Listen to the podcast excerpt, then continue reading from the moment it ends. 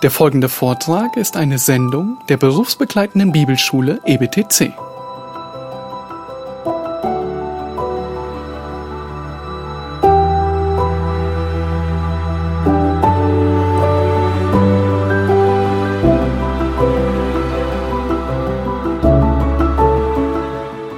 Gut, jetzt wollen wir uns eine Reihe von Belegen dafür ansehen, wie das Alte Testament sich zur Herkunft der Worte im Alten Testament äußert. Mehrere hundert Mal stehen im Alten Testament Sätze wie So spricht der Herr oder der Herr sprach. Und damit sagt die Bibel von sich selbst, dass sie Gottes Wort ist. Ich habe ja ein langes Zitat, das ist aus dem Buch von René Basch. Ich lese nicht äh, das Ganze, aber äh, einige Sätze daraus. In verschiedenen Redewendungen sagt das Alte Testament 3808 Mal, dass es die ausdrücklichen Worte Gottes übermittelt. Der Pentateuch sagt es mit verschiedenen Ausdrücken 420 Mal. Die Propheten erklären in formaler Weise wiederholt, dass ihre geschriebene Botschaft das Wort Gottes ist indem sie Ausdrücke verwenden wie so spricht der Herr. Hört das Wort des Herrn. Der Mund des Herrn hat gesprochen. Solche Wendungen kommen vor bei Jesaja 120 Mal. Bei Jeremia 430 Mal. Bei Hesekiel 329 Mal. Bei Amos 53 Mal bei Haggai 27 Mal und das innerhalb von nur 38 Versen. Bei Zacharia 53 Mal und so weiter. Das steht bei René Pasch, Inspiration und Autorität der Bibel, Seiten 74 und 75. Und dann führt er eine ganze Reihe einzelner Verse an. Psalm 12, Vers 7, die Worte des Herrn sind reine Worte. Silber, das geläutert im Schmelztiegel zur Erde fließt, siebenmal gereinigt. Psalm 12, Vers 7. Dann aus dem Psalm 19. Das Gesetz des Herrn ist vollkommen, erquickend die Seele. Das Zeugnis des Herrn ist zuverlässig macht weise den Einfältigen. Die Vorschriften des Herrn sind richtig, erfreuend das Herz. Das Gebot des Herrn ist lauter, also rein. Die Rechte des Herrn sind Wahrheit. Psalm 119, Vers 140, wohlgeläutert ist dein Wort. Psalm 119, Vers 142, Dein Gesetz ist Wahrheit. Vers 151, alle deine Gebote sind Wahrheit. Vers 160, die Summe deines Wortes ist Wahrheit. Alles Recht deiner Gerechtigkeit währt ewig. 2. Samuel 7, David sagt in einem Gebet zu Gott, und nun, Herr Yahweh, du bist es, der da Gott ist, und deine Worte sind Wahrheit. Wir merken, er verbindet die Worte Gottes mit dem Wesen Gottes. Du bist der Herr und deine Worte sind Wahrheit. Salomo sagt über Gottes Wort, alle Rede Gottes ist geläutert. Sprüche 30, Vers 5. Dann was sagt Christus über die Schrift? Einige Zeugnisse Christi über die Schrift, Johannes 10, Vers 35. Johannes 10, der Vers 35. Die Schrift kann nicht aufgelöst werden. Johannes 17, 17, dein Wort ist Wahrheit.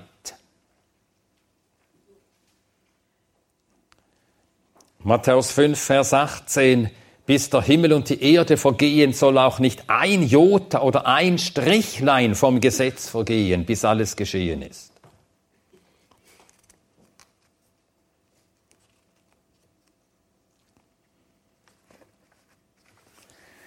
Der Herr bestätigte in seinen Reden die alttestamentlichen Propheten.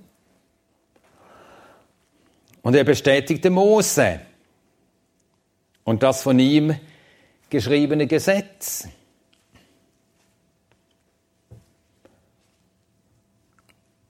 Er bestätigte die Autorität Davids. Schlagen wir die Stellen dazu auf.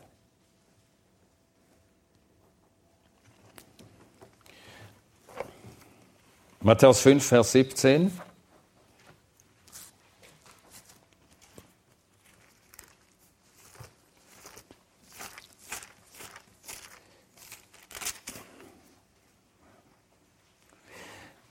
Matthäus 5, Vers 17, ich bin nicht gekommen, das Gesetz oder die Propheten aufzulösen, ich bin nicht gekommen aufzulösen, sondern zu erfüllen. Und damit sagt er, was Gesetz und Propheten enthalten, ist wahr und alles wird in Erfüllung gehen.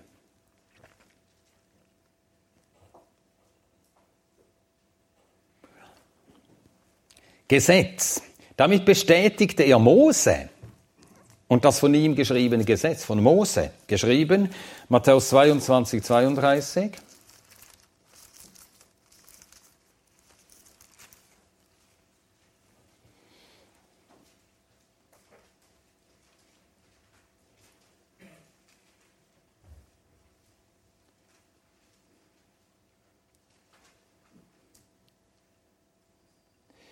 Vers 22, 31 und 32. Was aber die Auferstehung der Toten betrifft, habt ihr nicht gelesen, was zu euch geredet ist von Gott, der spricht. Ich bin der Gott Abrahams und der Gott Isaaks und der Gott Jakobs. Das steht in 2. Mose Kapitel 3. Also, was Mose niedergeschrieben hat, das waren Worte Gottes. Und Mose wird besonders heftig von der Bibelkritik abgelehnt, angegriffen. Daher bestätigte Jesaja, Matthäus 15, Vers 7.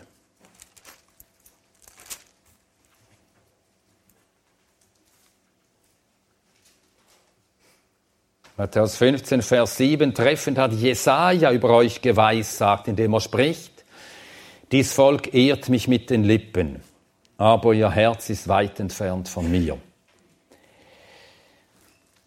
Und auch Jesaja wird von der Bibelkritik angegriffen. Nicht Jesaja habe dieses Buch geschrieben, vielleicht Teile davon, aber nicht das ganze Buch Jesaja. Daher bestätigte Daniel, Matthäus 24, Vers 15, Matthäus 24, Vers 15.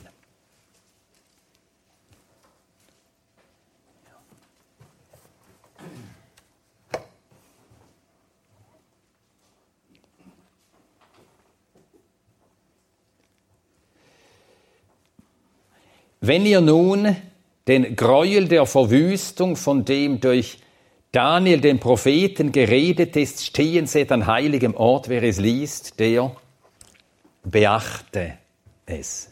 Von Daniel geredet, was in Daniel 9 und in Daniel 12 steht über den Gräuel der Verwüstung.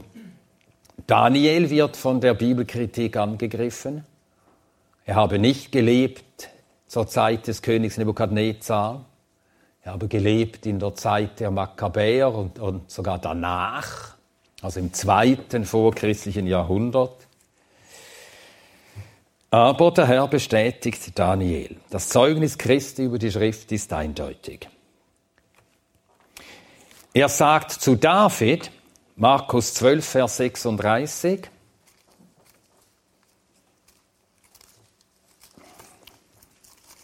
Markus 12, der Vers 36.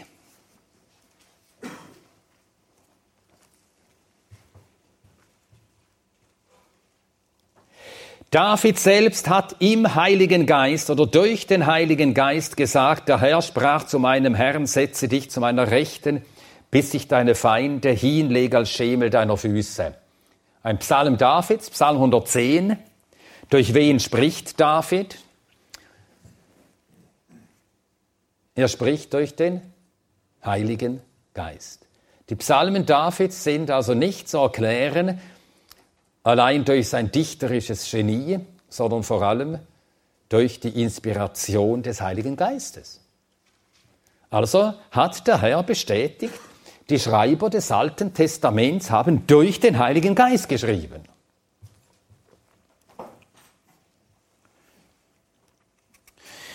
Wir sollen also merken, wem wir widersprechen, wenn wir der Bibel, den Propheten, den Schreibern des Alten Testaments die Inspiration absprechen oder nur schon anzweifeln.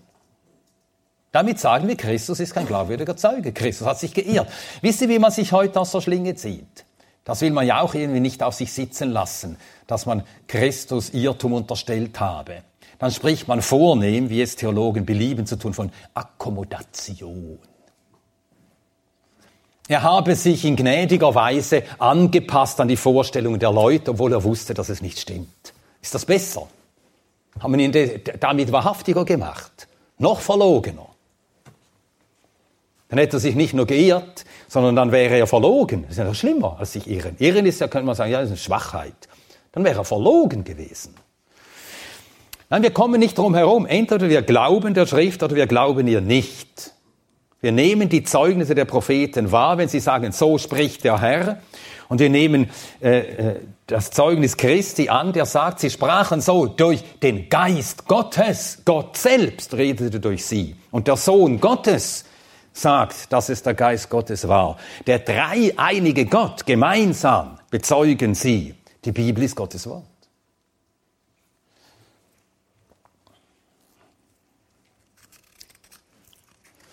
Du hast schon gehört, diesen Ausdruck Akkommodation. Ja, das ist so die Art der Theologen mit solch, solchen Fachbegriffen. Die klingen so klinisch, sauber, zuweilen auch esoterisch, aber auf alle Fälle mit denen äh, umgibt man sich mit einem Schein der Wahrheit, der Wahrhaftigkeit. Es sind Angriffe direkt auf Gottes Wesen und auf Gottes Person. Dann das Zeugnis der neutestamentlichen Autoren über die Schrift. Paulus sagt zusammenfassend, 2. Timotheus 3, Vers 16. 2. Timotheus 3, Vers 16.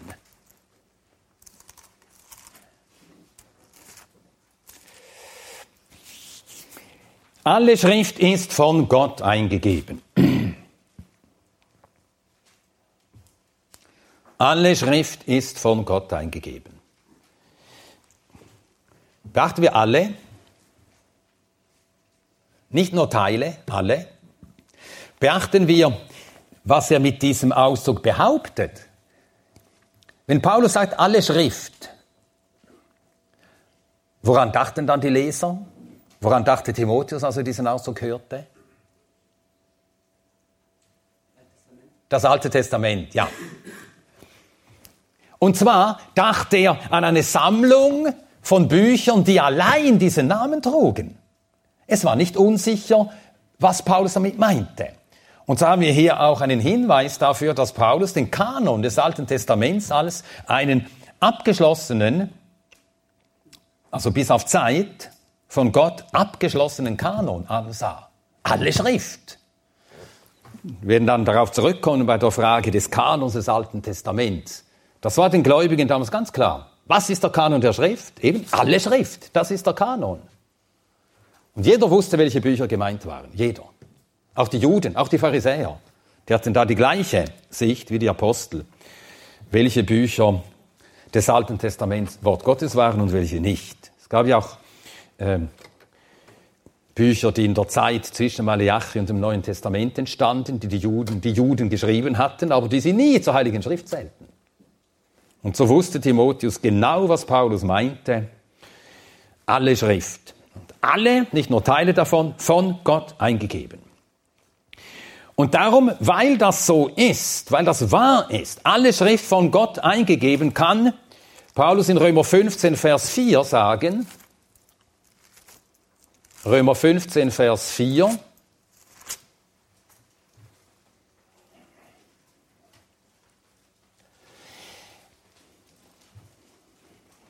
Römer 15, Vers 4. Denn alles, was zuvor geschrieben ist, ist zu unserer Belehrung geschrieben, damit wir durch das Ausharren und durch die Ermunterung der Schriften die Hoffnung haben. Nur weil alle Schrift von Gott eingegeben ist, kann auch alles zur Belehrung und damit auch zur Stärkung der Hoffnung und des Glaubens geschrieben sein.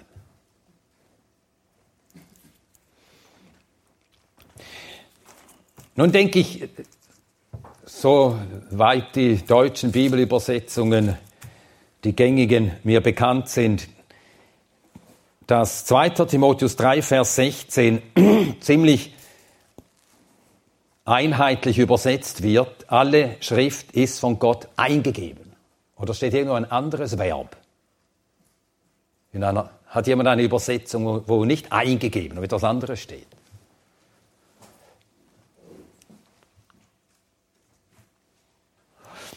Ja, das ist die übliche Übersetzung.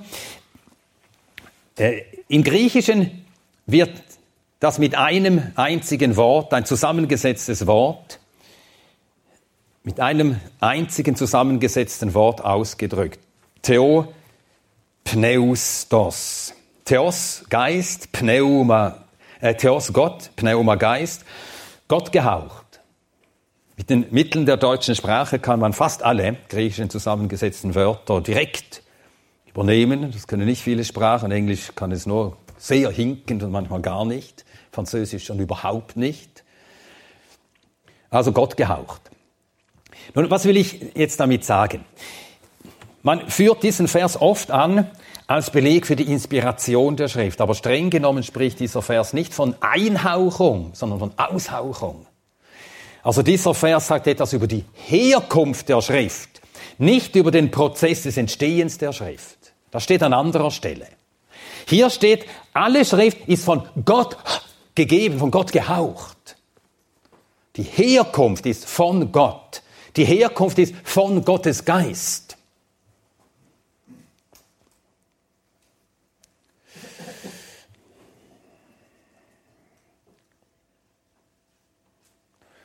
Ich werde nachher dann äh, die Stelle im Neuen Testament und nachher auch alttestamentliche Stellen aufschlagen, wo von der Inspiration, von der Eingebung der Worte gesprochen ist. Aber zunächst diese Feststellung, alle Schrift kommt von Gott, sie ist von Gott gehaucht. Und das erinnert uns an ein Psalmwort, Psalm 33, Vers 6. Psalm 33, Vers 6.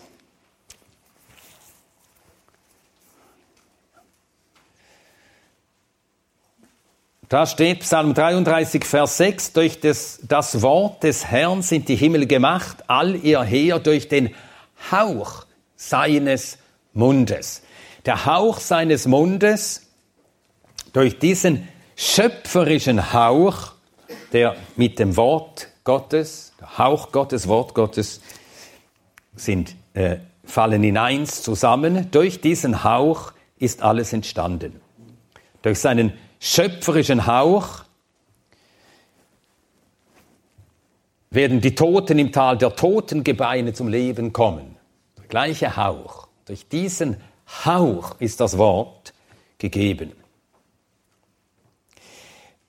Matthäus 4, Vers 4 meint diesen gleichen Sachverhalt. Matthäus 4, Vers 4.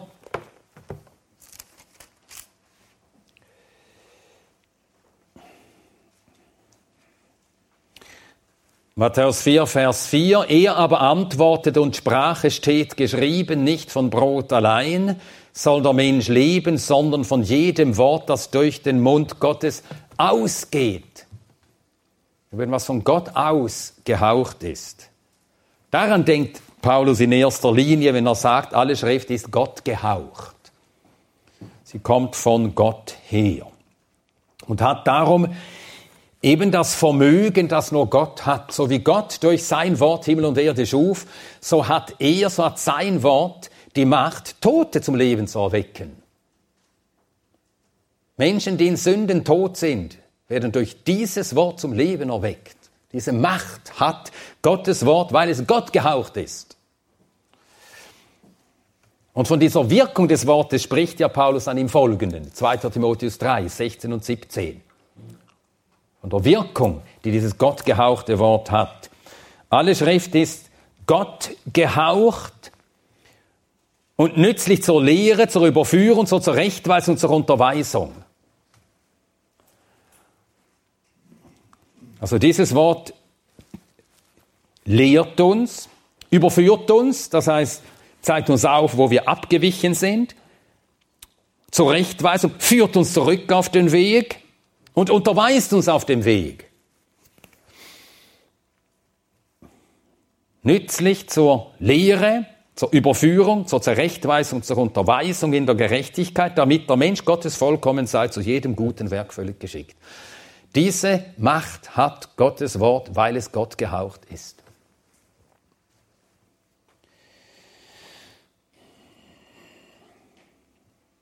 Es wirkt das, was nur Gott wirken kann. Es hat, dieses Wort hat darum die Macht, in einem toten Herzen Glauben zu wecken. Römer 10, Vers 17. Der Glaube kommt aus der Verkündigung, Verkündigung durch Gottes Wort. Es kann nur Gottes Wort, weil es eben Gott gehaucht ist.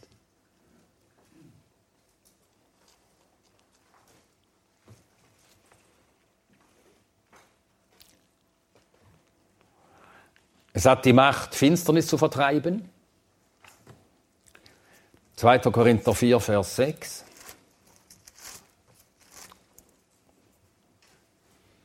Zweiter Korinther 4, Vers 6.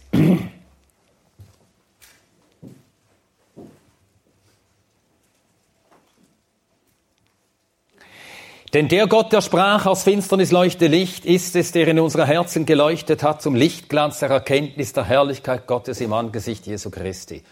So wie Gott, der Schöpfer, sprach und dann wurde Licht, so spricht Gott in der Erlösung, er spricht, redet so in ein Menschenherz hinein, dass Licht wird.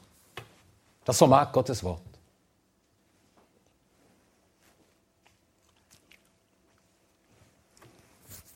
Johannes 5, Vers 24.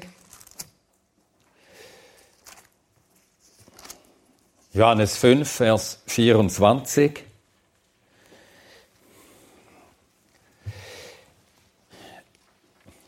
Wahrlich, wahrlich, ich sage euch, wer mein Wort hört und dem glaubt, der mich gesandt hat, hat ewiges Leben und kommt nicht ins Gericht, sondern ist aus dem Tod in das Leben hinübergegangen.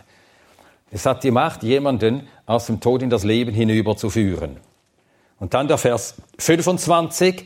Wahrlich, wahrlich, ich sage euch, es kommt die Stunde und ist jetzt, da die Toten die Stimme des Sohnes Gottes hören werden und die sie gehört haben, werden leben. Und da bezieht er sich nicht auf die zukünftige Auferstehung, allgemeine Auferstehung, denn er sagt, es kommt die Stunde und ist jetzt. Diese Stunde begann mit dem, mit der Menschwerdung Christi und diese Stunde ist noch immer. Sein Wort, seine Stimme ergeht und diese Stimme, dieses Wort, dieses Wort hat diese Macht, die nur Gott hat, nämlich Tote hörend zu machen. Tote hören ja sonst nicht. Man kann zu Toten reden, sie hören nichts. Aber Gottes Wort hat diese Macht, zu Toten zu reden und dann hören Tote. Und dann leben sie. In Sünden Tote hören und kommen zum Leben. Die Schrift ist von Gott gehaucht. Ja, Also das was, äh, ist das, äh, was Paulus in 2 Timotheus 3, Vers 16 meint. Alle Schrift ist von Gott gehaucht. Jetzt die Stelle über die Inspiration. Petrus spricht im zweiten Petrusbrief in Kapitel 1, zweiter Petrusbrief, Kapitel 1,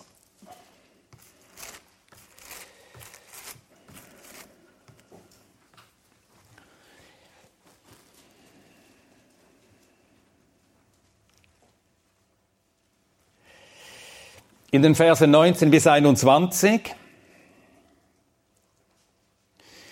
2. Petrus 1, Verse 19 bis 21.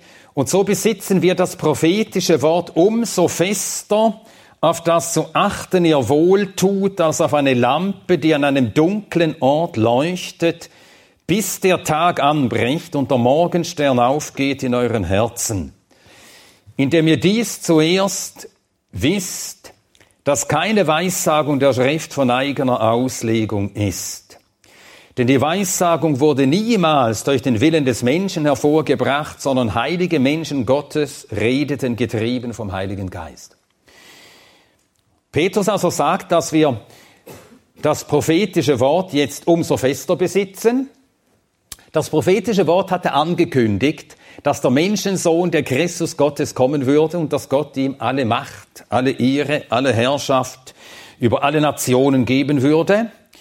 Und dann gab der Menschensohn dreien seiner Jünger äh, ein, einen Einblick in dieses kommende Reich des Menschensohnes, als er sie mitnahm auf den Berg der Verklärung. Und so haben drei Augenzeugen das gesehen, was die Propheten angekündigt hatten. Sie haben es jetzt auch gesehen, diese drei Apostel. Und so vereinigt sich das Zeugnis der Apostel mit dem Zeugnis der Propheten. Eingeschlossenes Zeugnis. Und darum kann Petrus sagen, darum besitzen wir das prophetische Wort umso fester. Und auf dieses prophetische Wort sollen wir achten. Und dann sagt er etwas darüber, wie wir dieses prophetische Wort, wie wir auf dieses Wort achten sollen, damit wir es recht verstehen. Vers 20. Indem ihr dies zuerst wisst. Wir müssen das wissen, damit wir das prophetische Wort recht verstehen, dass keine Weissagung der Schrift von eigener Auslegung ist. Also keine prophetische Botschaft legt sich selbst aus, sondern alle ergänzen sich gegenseitig und alle erklären sich gegenseitig. Und woher kommt das? Woher kommt es? Erstens, dass das prophetische Wort gewiss ist und zweitens, dass alle prophetischen Worte übereinstimmen und sich gegenseitig stützen und ergänzen und sich gegenseitig erleuchten. Woher kommt das? Das kommt daher, Vers 21, dass die Propheten nicht aus sich heraus redeten, aus ihrem Willen, sondern sie redeten das, was Gott ihnen eingegeben hatte. Zwar steht das Wort eingeben hier nicht, aber das ist unausgesprochen damit gesagt. Ja, so wenn sie ja redeten, wenn etwas aus ihnen herauskam, wenn es nicht aus ihnen war, aus ihrem Willen, ja woher dann? Aus dem Heiligen Geist. Sie waren also getrieben oder geführt vom Heiligen Geist bei dem, was sie schrieben. Das ist eben Inspiration. Der Heilige Geist lehrte sie, führte sie, so dass das, was sie schrieben, die wahren Worte Gottes sind.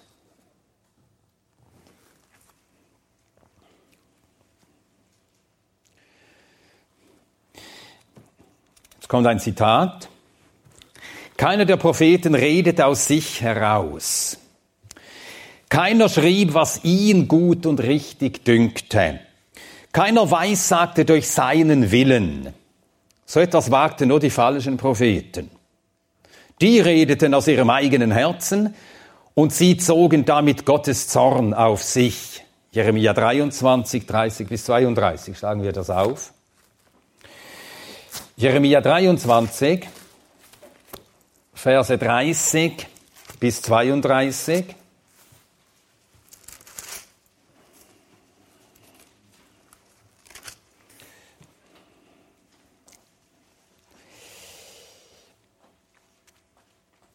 Jeremia 23, Verse 30 bis 32. Darum siehe, ich will an die Propheten, spricht der Herr, die einer vom anderen meine Worte stehlen. Siehe, ich will an die Propheten, spricht der Herr, die ihre Zungen nehmen und sprechen, er hat geredet. Siehe, ich will an die, spricht der Herr, die Lügenträume weissagen und sie erzählen und mein Volk irreführen mit ihren Lügen und mit ihren Prahlereien, da ich sie doch nicht gesandt und ihnen nichts geboten habe und sie diesem Volk gar nichts nützen, spricht der Herr. Das sind Leute, die ihre Zungen nahmen und das redeten, was sie im Herzen hatten. Aber das wagten die Propheten Gottes nicht. Jetzt weiter in diesem Zitat. Die heiligen Propheten wurden durch Gottes Willen mit Gottes Geist begabt und von diesem Geist geführt zu schreiben, was Gott wollte. Weil der Heilige Geist durch die Propheten redete, sind die Worte der Propheten die Worte Gottes selbst. Darum ist ihr Zeugnis das Zeugnis des Geistes Gottes. Weil die Worte der Propheten durch den Heiligen Geist gegeben wurden, sind sie göttlich gewiss. Die Inspiration hat dafür gesorgt, dass das, was Gott ausgehaucht hat, dass seine Worte auch zuverlässig niedergeschrieben wurden. Das ist die Inspiration. Von Gott ausgehend, von Gott gehaucht, dann den Propheten eingegeben, so dass sie das, was sie schrieben, so schrieben, wie Gott es wollte. Die Worte der Propheten geschrieben durch Führung, Befähigung des Heiligen Geistes. Und entsprechend zitieren die neutestamentlichen Autoren das Alte Testament und machen dabei immer wieder deutlich, dass das, was Mose sagt, das, was David sagt, dass das, was die Propheten sagten, dass Gott das sagt. Es gibt einige auffällige äh, auffällige Belege dafür. Äh, schlagen wir auf Matthäus Kapitel 19, die Verse 4 und 5. Matthäus 19, die Verse 4 und 5.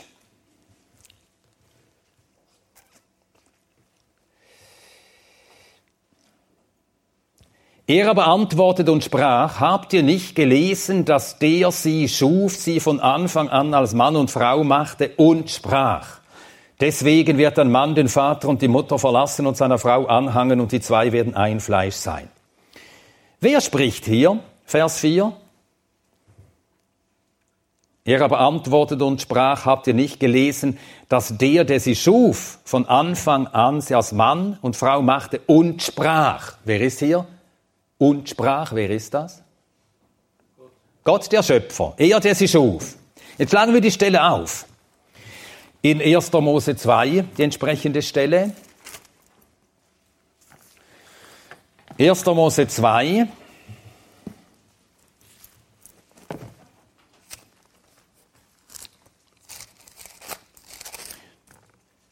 Vers 24.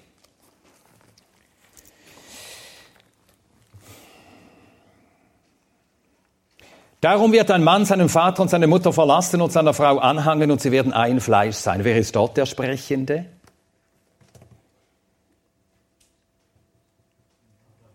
Bitte? Adam? Mose, ja, eigentlich der Schreiber des Buches. Er beschreibt einfach die Werke Gottes und nachher äh, gibt er eine Erklärung ab. Mose gibt diese Erklärung ab. Also Mose beschreibt Gottes Handeln, Vers 21, Gott der Herr ließ einen tiefen Schlaf auf den Menschen fallen, nimmt die Rippe von der Seite des Menschen, Vers 22, Gott der Herr baut aus der Rippe, die er vom Menschen genommen hatte, eine Frau und er brachte sie zum Menschen. Und der Mensch sprach, darum, aha, darum hast du gesagt, das sei Adam, der das sagt. Also und der Mensch sprach, also Mose beschreibt nun hier, was Adam sagte. Und dann kommt der Ausspruch Adams, diese nun ist Gebein von meinen Gebeinen, Fleisch von meinem Fleisch, diese soll Menin heißen, denn vom Mann ist diese genommen. Und ab Vers 24, das scheint mir eher der Kommentar des Mose dann zu sein. Dann erklärt er, woher diese Sitte kommt. Woher kommt es, dass wir heiraten? Eine Sitte, die wir kennen. Mose schrieb das ja nach dem Auszug Israels aus Ägypten. Das ist einfach eine, eine Sitte, ja, wir heiraten, logisch. Kommt doch gar nichts anderes in Frage. Wir heiraten, haben Kinder, haben Familien. Und er erklärt Mose, woher das kommt, das mit heiraten und dass Mann und Frau zusammenbleiben. Daher kommt das, sagt Mose, wird ein Mann seinem Vater und seine Mutter verlassen und seiner Frau anhangen. Und diese Stelle zitiert Jesus gegenüber den Pharisäern und dann sagt er, Gott spricht diese Worte. Folglich, was Mose sagt, ist gleichbedeutend mit Gott sagt. Also was Mose aufschrieb, hat er nicht aus sich herausgeschrieben, sondern durch Gottes Geist geführt und darum ist das, was Mose sagt, gleichbedeutend mit, was Gott sagt. Noch eine Stelle, Galater 3, Vers 8. Galater 3, Vers 8.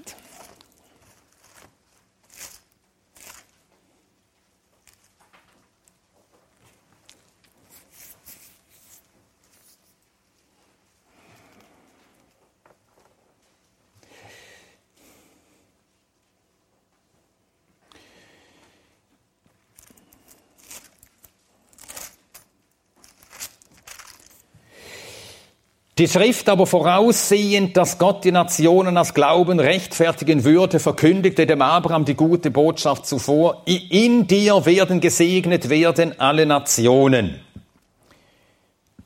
Nun schlagen wir die entsprechende Stelle auf, wo diese Ankündigung steht, in dir werden gesegnet werden alle Nationen. 1. Mose 12, Vers 3. 1. Mose 12. Wir lesen die Verse 1 bis 3.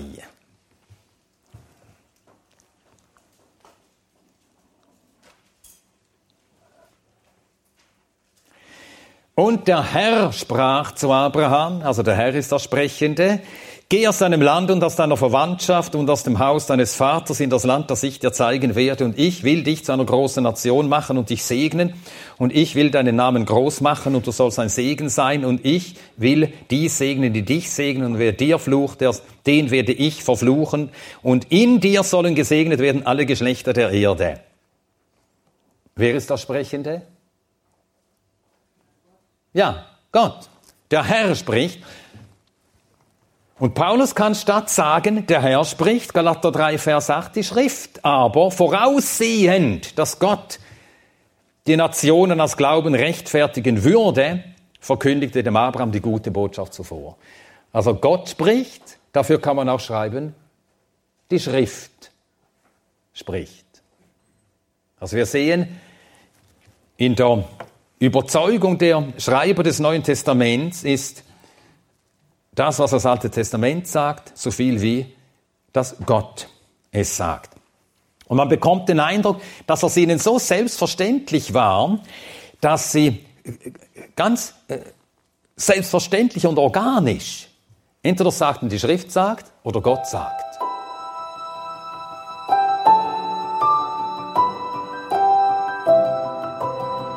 Diese Sendung war von der berufsbegleitenden Bibelschule EBTC. Unser Ziel ist, Jünger fürs Leben zuzurüsten, um der Gemeinde Christi zu dienen.